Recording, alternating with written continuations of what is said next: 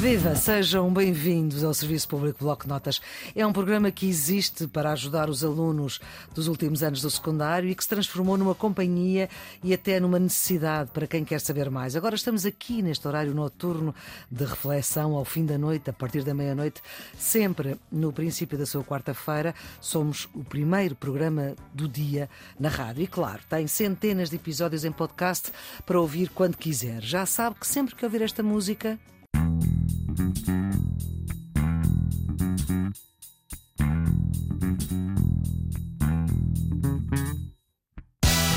Música para os nossos ouvidos, está a ouvir o Serviço Público Bloco de Notas. E neste princípio de madrugada, porquê é que é difícil ensinar poesia? Uh, eu acho que é difícil porque a simplicidade é sempre difícil. A depuração a que a poesia a conduz... Limpeza, não é? Uh, certo, a limpeza a que a, a poesia conduz torna uh, a síntese é sempre difícil. Estamos com a guionista e argumentista Helena Amaral, é licenciada em Línguas e Literaturas Modernas, mestre em Literatura Comparada e doutoranda agora em Estudos de Género na Universidade Nova de Lisboa. Doutora Helena Amaral, muito obrigada por uh, ter eh, aceitado colaborar com o Serviço Público Bloco de Notas. Vamos falar de poesia, poetas portugueses do século XX, mas uh, vamos começar por um ponto que, aliás, quando se olha para o programa de literatura portuguesa, que é uma disciplina do 11 ano, também se aborda esta questão. Porquê é que é difícil ensinar poesia? Quando devia ser fácil. Obrigada pelo convite, gosto claro. muito de estar aqui.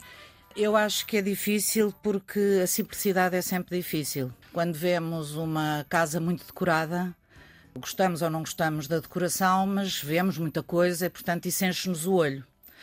A depuração a que a poesia a conduz. Limpeza, não é? Certo, a limpeza a que a poesia conduz torna uh, a síntese é sempre difícil. E acho também que há um problema hum, quase emocional também ligado a essa, a essa hesitação no gosto da poesia, que é as pessoas ligam muito a poesia ou têm uma ideia da poesia ligada aos saraus, as meninas, uma ideia romântica, não é? Das meninas que falavam francês, tocavam piano e escreviam poesia. Das nossas avós das nossas avós e das nossas mães, vá. Sim. E, Para portanto, quem está na faixa dos 50 e alguns. Certo. Uh, vamos pôr assim, fica bem. Assim. fica bem. E portanto há essa ideia um bocadinho xoxa de que a poesia serve para as meninas exprimirem os seus desgostos de amor, os seus problemas sentimentais, basicamente. Ora, a poesia não é nada disso, é um exercício de inteligência, de criatividade, de beleza no seu estado puro talvez por isso seja mais complicado. Não é que as pessoas não gostem, é dizerem que gostam. Há uma dificuldade quase em expressar esse gosto, mas não quer dizer que as pessoas não gostem. Portugal é um país de poetas, diz-se isso, é uma frase feita. Sim, Portugal é um país de poetas, mas em que as edições de poesia podem ter 500 exemplares hum. e não se venderem todas, não é? Hum. Frequento muitos alfarrabistas Hoje em dia, online, já há muitos alfarrabistas online, também é uma hum. informação importante para aqueles livros que também na escola nos dizem que são muito importantes e que não encontramos. E há imensos livros de poesia, imensos. Porque as pessoas, quando desfazem uma casa, quando. Ah, isto eu, eu já li. Ora, a poesia tem também essa característica, é nunca está lida. Mesmo que esteja lida. Mesmo que esteja lida. Percebo, embora, pronto, os grandes romances, nós voltamos sempre aos grandes romances mas é mais fácil dizer eu já conheço esta história, já não tenho uma curiosidade uhum. associada à história, sobretudo se as pessoas não tiverem sensibilidade para se o conhecimento, a preparação para se deliciarem com a construção. É a mesma coisa, se calhar que as pessoas de história da arte podem sempre voltar às mesmas obras e ver sempre coisas diferentes. Pronto. Mas numa história, eu compreendo, não há o fator surpresa. Quem é que matou este? Ou este vai ficar com aquele? Bom, não há essa surpresa. E na poesia é esse, para mim, o maior encanto, e é por isso que também me desfaço de livros, mas os de poesia têm uma. É uma impossibilidade técnica, porque nunca estão lidos porque são, são momentos, são, são frações de segundo em que se lê, ou, ou um minuto em que se lê aquele texto, que, que eu li há 20 anos e que agora é outro. Porque também as pessoas também em 20 anos também são outras e também descobrem outras coisas. E porque se os textos são mesmo bons, uh, provocam sensações diferentes, porque os textos carregam uma, uma história, não é? Os, os textos têm em si resumida sempre uma pequena história, mas eu, como leitora, carrego a minha história e, portanto, 20 anos passados, é de ter mais dores nos ossos, mas também tenho mais coisas, tenho mais uh, armas para poder defrontar o texto. Portanto, a poesia nunca está lida, também percebo os estudantes. Bom, então se eu estou a ler, a ler, a ler, ainda não li, hum. já leram. Têm que ler, porque naquele momento o seu olhar vai se fixar em determinadas coisas. E depois, com sorte, vão ficar com curiosidade e daqui a uns anos vão ver outras. E depois a ideia dos poemas que são, parecem incompreensíveis. Ou porque não se sabe lê-los, porque a poesia uh, também tem muito a ver com a leitura interna que nós fazemos, não é? Como, da forma mesmo como a lemos. Que há poemas, a interpretação, a sua interpretação não é, não é evidente. Temos que os ler vezes suficiente em voz baixa para nós e depois experimentar o exercício de os ler em voz alta. Isso ajuda. Isso, isso é a chave. Essencial. Isso é a chave, não é? Eu uh, gosto muito de um poeta que é o Alberto, de, de, quem fui amiga e de quem tenho muitas saudades, e gostava muito de o ouvir ler. E há registros. Uh, e Iremos ser... ver esses registros. Pronto, que é uma maravilha. Mas o Alberto é parcimonioso na, na pontuação. Digamos que eu acho que encontramos muitas reticências, espaçamento entre estrofes barra parágrafos, não se sabe aqui muito bem, mas assim, vírgulas, propriamente dito, ponto, segue, é uma coisa é uma coisa dois pontos não Sim. existe. Não os dois pontos por acaso também existe. também fazem parte porque há uma enumeração uh, muitas vezes da realidade do texto se desenrola a partir dos dois pontos mas propriamente pontuação naquilo que nós na maneira como a conhecemos e que usamos para tornar inteligível uh, à primeira abordagem, ao primeiro olhar, a linguagem, uhum. aqui não está presente. Precisamente, ou no, no caso Alberto, na maior parte dos casos, não está presente. Porque exige esse tempo, essa demora do tempo da leitura interior, para depois de absorvido, para depois de compreendido o texto, o podermos. Uh... No fundo, dá uma liberdade ao leitor de pontuar o texto conforme a sua leitura. Sim, mas o texto tem uma estrutura. Uhum. Se o texto é bom, tem uma estrutura uh, que está lá, que resiste a essas às individualidades dos vários leitores. Sim, mas, mas que é aquela. Exato, muito bem. Então uh, vamos lá ver. Já vamos falar de, de Alberto. Uh, como é que quer começar? Quero começar, se calhar, por dizer que o Alberto tem uma singularidade como poeta muito grande começa pela sua vida, embora já vamos ver que. O Alberto é um poeta do século XX. É um poeta do século XX, nasceu em 48, morreu em 97. Era uma, uma personagem de uma luminosidade absolutamente marcante e uh, teve um percurso de vida, portanto, nasceu antes do 25 de Abril, como estamos uhum. a ver, e na altura de ir para a tropa, foi-se embora, foi, foi para a França, esteve em França e depois viveu na Bélgica, sim. sim. E só regressou depois do 25 de Abril. E quando saiu de Portugal, ia na intenção de estudar uh, pintura, porque era muito ligada às artes plásticas, tinha, gostava, queria fazer, sabia fazer, essas coisas todas, e resolveu ir estudar pintura. E curiosamente, portanto, saiu de Portugal Alberto Raposo Pedro Tavares, e quando regressa, e regressa como poeta. E não como pintor? E não como pintor, assina Alberto. Portanto, Al espaço. Al espaço Berto. E o Berto, o B com letra maiúscula. Sim, como se fossem dois nomes. Uhum. Não é uma singularidade comercial para fazer. Ser, Poderia ser, mas não, não é o caso. É apenas porque ele entende que renasce ou nasce para uma nova vida, que é uma vida de poeta tem uma, tem uma identidade como poeta que não é igual à identidade do Alberto cidadão, Raposo digamos assim. Sim, o cidadão, eh, curiosamente, este cidadão, quando regressou, tinha herdado uns dinheiros eh, de uma avó que gastou, dizia ele copiosamente, eh, a editar livros menos. recomendáveis. Não, eram recomendáveis, mas enfim, não, não propriamente recomendáveis agora para. Também não se encontram. Pronto. Certo. Mas o cidadão editor também se chamava Alberto Raposo Pedro Altavares. Portanto, só o poeta é, é que, era Alberto. tem uma, uma, semelhança sonora, não é? Com a sua própria realidade física, material, uhum. mas não é, a mesma, não é a mesma entidade, são duas entidades diferentes. Uhum. E eu acho que essa. No fundo, é uma dupla personalidade. Sim, na... não por doença, não, não por doença, doença mas, mas por... por... opção, não é? Exatamente. Portanto, há uma entidade literária que é quem escreve, que é Alberto, e há uma entidade normal, o cidadão normal. Ora, isso é a materialização também de uma coisa que eu acho que é importantíssima na poesia e que também já dei aulas e, uma coisa que sempre odiei que escrevessem é o poeta pensa, o poeta diz. Não é o poeta, o poeta está na casa dele, ou está na eternidade, ou está onde, onde for, mas há uma voz poética, há uma entidade poética dentro dos textos que nunca, ou raras vezes, é o próprio, não é o próprio poeta, não é? Hum. Portanto, é aquela ideia que dissemos no início das meninas xoxas no seu diário a escreverem hum. baboseira, não interessa, o que for. Sim. Escrever é sempre melhor do que não escrever, mas a escreverem coisinhas uhum. é uma ideia de facto romântica que não tem a ver com a poesia. Uhum. Esta poesia, não é? São expressões de sentimentos, são coisas particulares, é ótimo mas não é a mesma coisa. Aqui não há uma expressão particular daquela pessoa, mas há daquela entidade poética que com certeza carrega tudo o que conheceu, tudo o que o próprio Alberto Raposo Pidel Tavares leu, conheceu, viu, sentiu.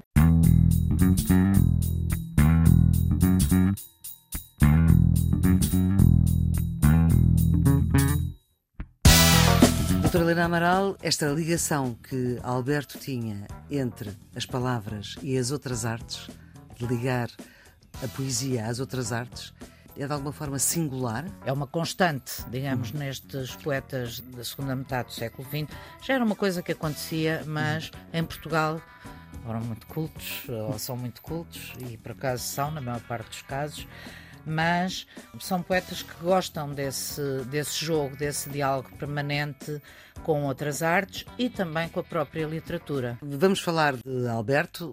Eh, é um poeta, eh, não direi um poeta visual, porque isso é outra coisa, mas é um poeta para quem as artes plásticas tradicionais, digamos assim, a pintura, a escultura, as belas artes, são fundamentais para a sua escrita. Absolutamente, porque se olharmos só para os títulos de algumas das suas obras, uh, Trabalhos do Olhar, uh, Secreta Vida das Imagens, já estamos a, a ver que há um, há um diálogo, não é? Há um uhum. diálogo que se cria, uma outra realidade, mais uma vez, que não é nem a pintura uh, que ele observa, por exemplo, na Secreta Vida das Imagens, mas que são textos, portanto, poemas, que o Alberto faz a partir de determinadas obras uh, que o marcaram uhum. e, e, sobre as quais ele tem um, um metadiscurso, portanto, um discurso sobre. Isso é uma coisa também que os estudantes vão encontrar muitas vezes nos textos teóricos, sobretudo os estudantes de literatura. áreas de literatura. É? Vão ler muitas vezes o, as metalinguagens, não é? E isso é uma coisa, não, não se assustem com o termo,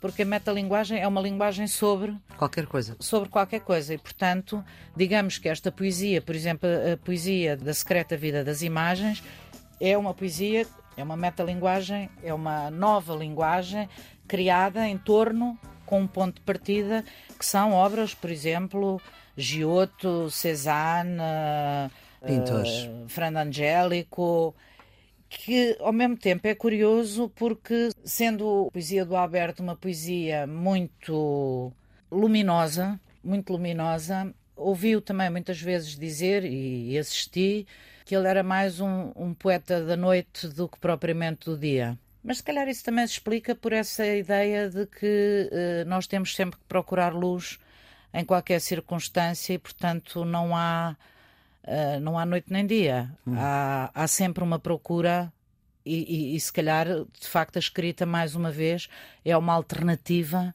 não é? Permite essa procura de uma, de uma certa luminosidade. Uh, este livro é um livro extraordinário também. E porque. E essa Secreta Vida das Imagens. A Secreta Vida das Imagens é um livro extraordinário porque hum, exibe, materializa também uma ideia muito presente como já disse, na, em toda a poesia, ou quase toda a poesia eh, portuguesa, portanto, da segunda metade do século XX, que é a interseção de várias linguagens dentro, dentro de um, do mesmo objeto, de uma, de uma mesma realidade. Uhum. Seja pintura, seja escultura. Uh, agora, há uma coleção que foi feita, que vários poetas foram provocados para escrever sobre artistas uh, contemporâneos. E lembro-me que havia. Chaves tinham uma obra, portanto, com as suas esculturas. Eu creio que era o Nuno Judice que escrevia sobre ele. Bom, houve uma provocação, por um dos lado. Dos poetas aos artistas. Dos poetas aos artistas hum. plásticos e entraram em diálogo. Não foi uma coleção muito grande, mas foi Sim. uma coleção muito, muito interessante. É se calhar mais fácil percebermos essa ligação quando vemos a imagem ao lado e estamos a ler o texto, porque percebemos a correlação. E já agora, doutora Helena Amaral, esta ligação que Alberto tinha entre as palavras e as outras artes, de ligar a poesia às outras artes, é de alguma forma singular? Não, não, não, não. É uma, é, é uma constante, digamos, uhum. nestes poetas da segunda metade do século XX. Já era uma coisa que acontecia, mas uhum. em Portugal eram muito cultos, ou são muito cultos, e por acaso são, na maior parte dos casos mas são poetas que gostam desse, desse jogo, desse diálogo permanente com outras artes e também com a própria literatura. Uhum. Por exemplo, já disse, o Nuno Judice é um exemplo incrível dessas ligações, porque basicamente acho que literatura sabe tudo e, portanto, como sabe tudo, eh, pratica esse jogo, esse gozo de uma maneira absolutamente exemplar. Mas o Alberto também sabia bastante de poesia e, curiosamente, há um dos seus últimos livros eh, que se chama O Luminoso Afogado, que é impossível ler sem terem atenção que há, uma, há um diálogo com o Marinheiro do Fernando Pessoa, que é o drama estático, e essa ideia do drama estático Traduz lá, o que é isso, o drama estático? O drama estático. O drama parado que não mexe. Uh, sim, é, é, o drama no sentido da peça de teatro. teatro. Ora, uma peça de teatro define-se pela ação, contenção da ação, contenção de tempo, e isso são os aspectos mais importantes. Mas quando dizemos que é um drama estático, está aqui um problema, porque a dramaturgia, não é? Hum. As peças de teatro implicam normalmente Mexer. ação, ação, e que haja uh, atores e atrizes etc, que se mexam. Portanto, o estaticismo de um drama é um nonsense em si. Ora, nada melhor para um poeta que usa este universo que vemos presente no Marinheiro do Pessoa para criar uma obra, que é o Luminoso Afogado, onde eh, leva ao rubro esta noção do tempo parado. Tínhamos acabado uhum. a, outra a sessão a falar do tempo e, no fundo, é esta ideia que, bom, já dissemos que estes poemas são pequenas histórias, mas as narrativas também têm normalmente uma diacronia, não é? Têm um, um fluir no tempo Sim. que nós vamos acompanhando, mas aqui o, o, os poemas têm contidos em si, não, não há tempo, não, não há relação temporal ou, ou tem uma relação temporal, mas é toda intrínseca ao próprio poema e, portanto, não, não há que tentar encontrar na nossa vida uh, cotidiana esse fluir, ou de, no poema, o fluir da nossa vida cotidiana. Estamos também uhum. perante uhum. textos, do ponto de vista temporal, estáticos, se os relacionarmos com. E será que podemos uh, terminar esta nossa conversa com um exemplo? Podemos, claro. Então, podemos começar uh, precisamente com o início de O Luminoso Afogado, e que diz assim: E se a morte te esquecesse? Ficarias aí deitado, olhar fixo noutros lugares, silencioso, ou a contar histórias de barcos, de oceanos e de mares, de peixes e de turbulentos rios, até que a luz poeirenta do mundo se extinguisse para sempre.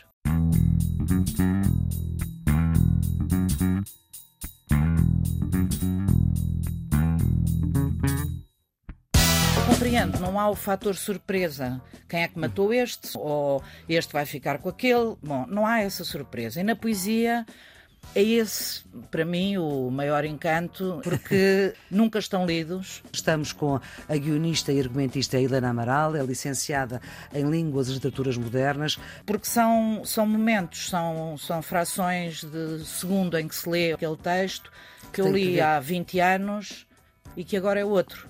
E porque se os textos são mesmo bons, provocam sensações diferentes. Portanto, a poesia nunca está lida, também percebo os estudantes. Bom, então se eu estou a ler, a ler, a ler, ainda não li, hum. já leram. Têm que ler, porque naquele momento o seu olhar vai se fixar em determinadas coisas. E depois, com sorte, vão ficar com curiosidade e daqui a uns anos vão ver outras. Doutora Helena Amaral, escolheu falar dos poetas que foram cantados. Estamos na rádio e, portanto, podemos ouvir esses poetas que foram cantados de tantas maneiras. Volto sempre àquele problema das pessoas não gostarem de poesia, que é uma coisa que me. inquieta. Inquieta-me muito, porque Sim. acho que é impossível. E Sim. as pessoas dizem isso porque não pensam sobre esse assunto. Toda a gente gosta de poesia. E onde é que eu fiquei ainda mais com essa certeza?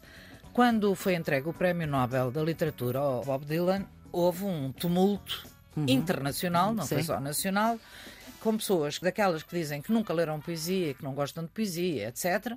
Mas nesse caso acharam ótimo que o prémio fosse entregue ao Bob Dylan porque o conhecem das canções. Essa Na verdade, é a escrita dele, é por causa disso? É só por causa da escrita. Ora, o que é que isso quer dizer? Quer dizer que, se calhar, as pessoas, a maior parte das pessoas, nunca tinha pensado que aquilo que nós ouvimos cantado são muitas vezes grandes poemas, às vezes não são, mas pronto, mas uh, só falamos de coisas de boa, boas, só falamos de coisas boas, não é? E isso fez-me pensar que de facto as pessoas gostam, gostam muito das letras, adoram as letras. Nós vamos a um concerto de música portuguesa e as pessoas cantam as letras. E pensei no caso do fado, porque o fado. Está cheio de poetas, desde que a Amália começou a cantar poetas? Sim, todos, todos têm vindo a cantar e cada vez mais, uhum. com um registro feminista muito importante. As mulheres passaram também a ser uh, autoras, autoras Aliás, consideradas. Sim, mas uh, temos uma grande autora que é Maria de Rosário Pedreira, que acho que já escreveu para todos os, sei lá, escreveu para o Carlos do Carmo, fez um disco inteiro com a Aldina e já tinha escrito Aldina para ela Duarte. Aldina Duarte. Desde sempre soubeste que eu não era a tua vida, porque me foste beijar.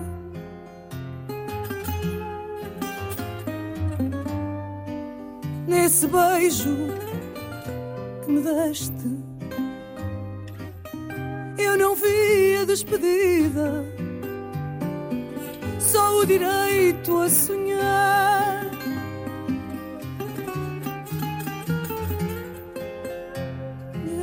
Esse beijo que me deste. Eu não vi a despedida, só o direito a sonhar. Por isso, fiquei à espera, incapaz de acreditar que nunca mais voltaria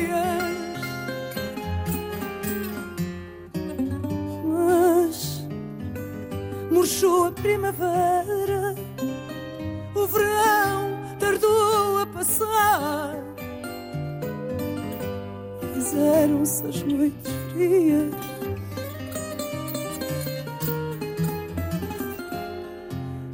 Mas murchou a primavera,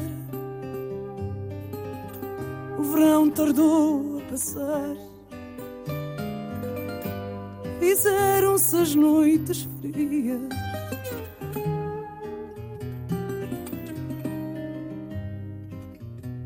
Então entendi que há quem escolha a sua sorte e quem não possa escolher.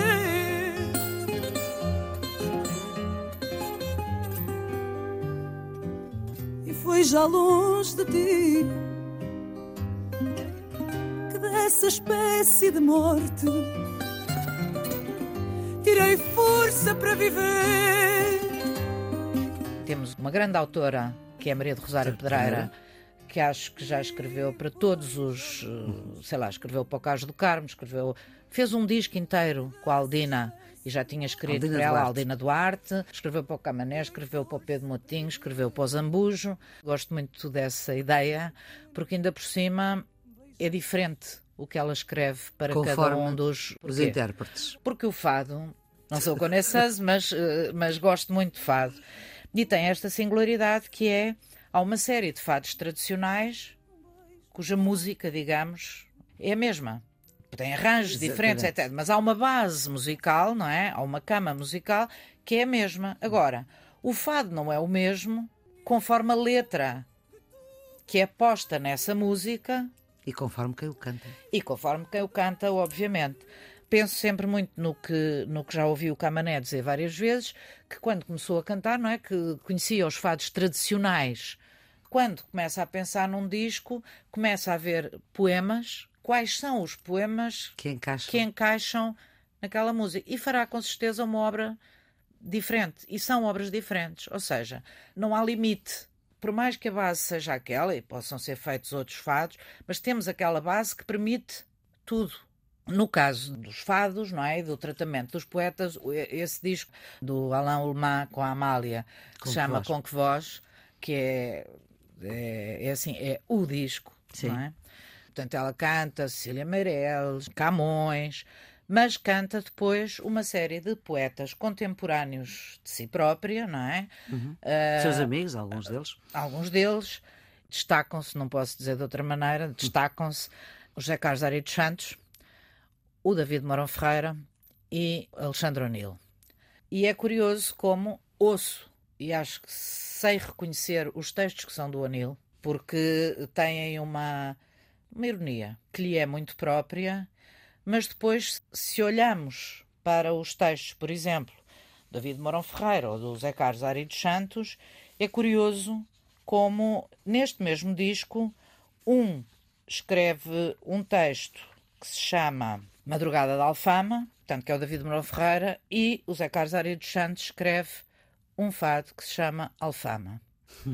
Parece que estão a falar da mesma coisa, na realidade todo o universo do fado gira em torno de Lisboa, Sim. mas não, não, não há melhor exibição de que a poesia nunca se gasta e cada autor traz, mesmo usando os mesmos temas, traz sempre um olhar muito próprio que é o seu. Ou seja, a alfama do Ari dos Santos nada tem a ver com a madrugada da alfama do David Marão Ferreira, que também eram poetas muito diferentes um do outro, muito, de, de universos muito diferentes. Sim, Quando Lisboa anoitece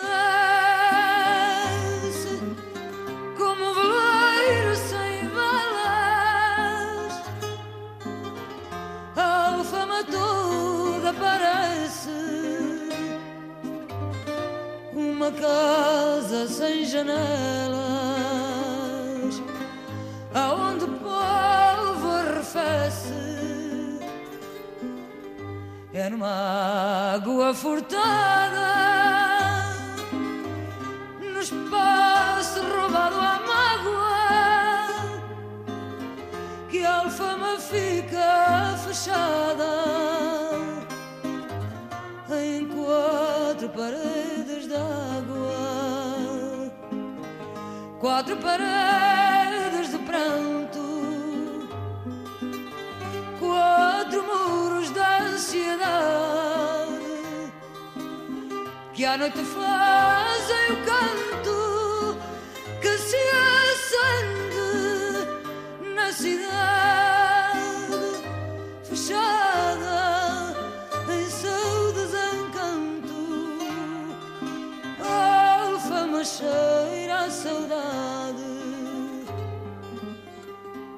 a alfama não Uh, uh, o David Mourão Ferreira era hum, também uma luminosidade, mas um lirismo, um universo metafórico e muito lírico, portanto muito cristalino, que lhe surge, não é? Ou que nos surge ao ler o texto.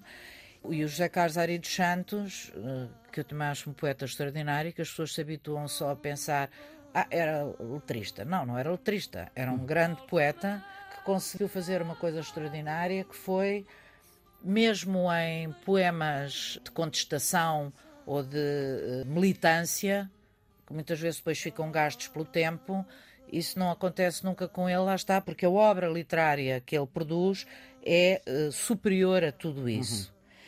E é curioso como eu, eu, eu, gostava só de ler o começo de um e do outro para se perceber como uh, são coisas completamente diferentes, não é? O David Morão Ferreira começa por dizer mora num beco de alfama, chamam-lhe a madrugada, mas ah, ela, de tão estovada, nem sabe como se chama. Mora numa água furtada, prioridade. Estamos no universo da madrugada. E o Ari começa falando também da Alfama e diz: Quando Lisboa anoitece, como um veleiro sem velas, a Alfama toda aparece, uma casa sem janelas onde o povo refece. Como vemos, é assim, são dois fados sobre Lisboa, são dois fados sobre a cidade de Lisboa, que é um dos temas mais tratados pelo fado, mas a voz de cada um destes poetas é tão forte que nós vemos logo que o caminho é completamente diferente, porque não há temas que se esgotem na poesia. E eu acho que o fado traz cada vez mais poetas para o seu campo de ação. Lisboa, o amor e o fado, não sei o futuro, mas imagino que daqui a muito tempo continuem a ser tratados porque não se esgotam, porque uhum. os olhares são diferentes, mas aquela realidade é tão forte que permite uma transfiguração que é aquilo que os poetas fazem sobre aquilo que nós conhecemos, uhum. não é? No caso do David Mourão Ferreira, num dos fados mais incríveis, uh, tanto da Amália, Alain Alemã, David Mourão Ferreira, que é o chamado o poema Abandono. Que já se percebeu livro... agora com estas investigações uh, sobre Amália Rodrigues, que foi um poema que demorou muito tempo a ser-lhe dado um nome. Para poder passar para na poder censura. passar, exatamente. Porque, porque uh... era conhecido de outra forma, por outro nome. Sim, o poema chama-se Abandono, Abandono mas quase toda a gente lhe chama o Fado Peniche.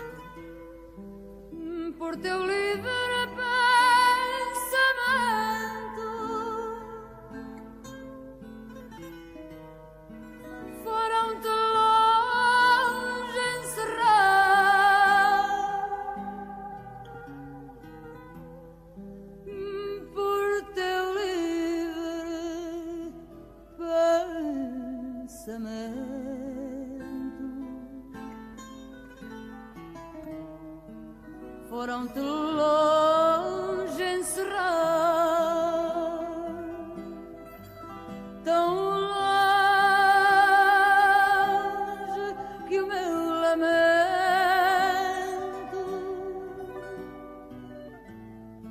não te consegue.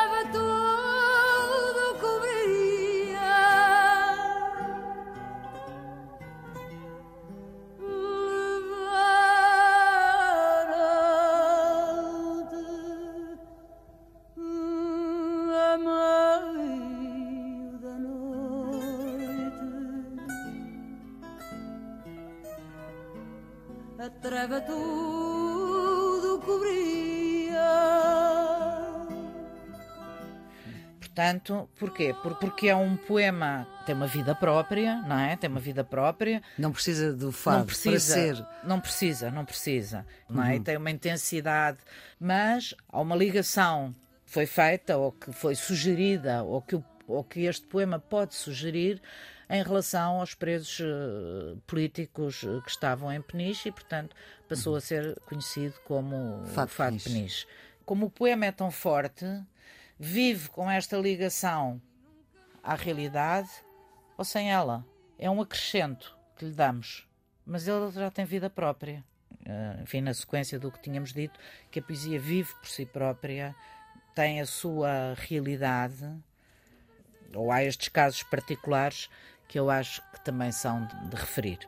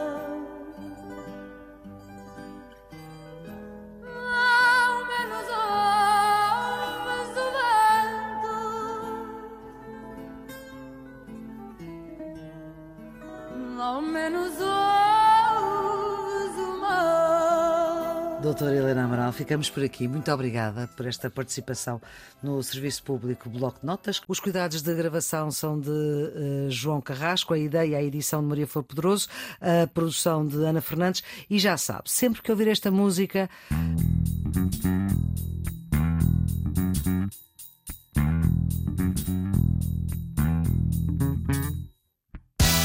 está com o Serviço Público Bloco Notas. É um programa para ajudar os alunos dos últimos anos do secundário e que se transformou também numa companhia e numa necessidade para quem quer saber mais. O Serviço Público Bloco Notas está em todo o lado em podcast. Agora também no RTP Ensina. Temos centenas de episódios sobre quase todas as matérias e o Serviço Público Bloco Notas aparece quando um dia acaba e outro começa. Até para a semana.